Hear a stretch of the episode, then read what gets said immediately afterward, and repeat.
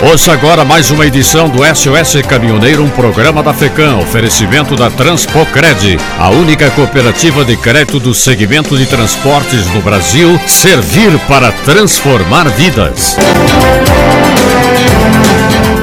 Motoristas profissionais com carteira de habilitação vencida entre julho deste ano e dezembro de 2023 têm até amanhã, terça-feira, para realizar o exame toxicológico.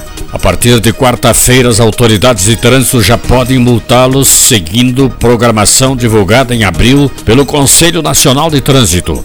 Todos os motoristas que têm a CNH com data de vencimento entre março deste ano e junho de 2023 já estão sujeitos a multas. Já os que têm carteiras com vencimento entre janeiro e abril de 2024 precisam fazer o exame até 31 de dezembro deste ano. Para estes, a fiscalização começa em 1 de janeiro do próximo ano.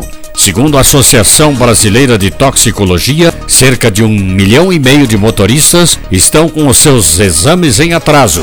E o Senado adiou a votação do substitutivo da Câmara ao projeto de lei que aumenta o limite para o enquadramento do caminhoneiro autônomo como microempreendedor individual de 81 mil reais anuais para 251 mil.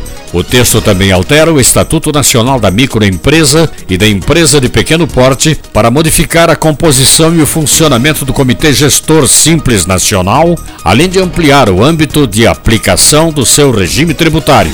Lideranças dos caminhoneiros do país dizem ser totalmente contra esse projeto. Trata-se de um projeto na linha de exterminação da categoria. Transformar o autônomo em microempresário e acabar com ele, comentam. A proposta, na visão dos sindicatos da categoria, vai na linha do governo Bolsonaro, que visa a concentração do setor de transporte na mão das grandes empresas. Querem acabar com 800 mil autônomos. Somos um estorvo para esse governo, afirmam. O IPVA, Imposto sobre Propriedade de Veículo Automotor, vem aí para sacrificar o bolso da classe média, que é quem detém o maior percentual de veículos no Rio Grande do Sul. Para 2022, que se avizinha, o aumento do IPVA é projetado numa média de 22,33% para caminhões, podendo chegar até 25,58%. É mais um atentado que se avizinha contra os desprotegidos contribuintes para justificar a cobrança absurda de um imposto cuja origem foi a taxa rodoviária única criada em 1969 e que estava atrelada ao financiamento de rodovias nacionais, de modo que o produto de sua arrecadação financiasse os custos destas rodovias. Os caminhoneiros advertem: é hora dos deputados olharem para este tema antes que o monstrengo tributário se crie.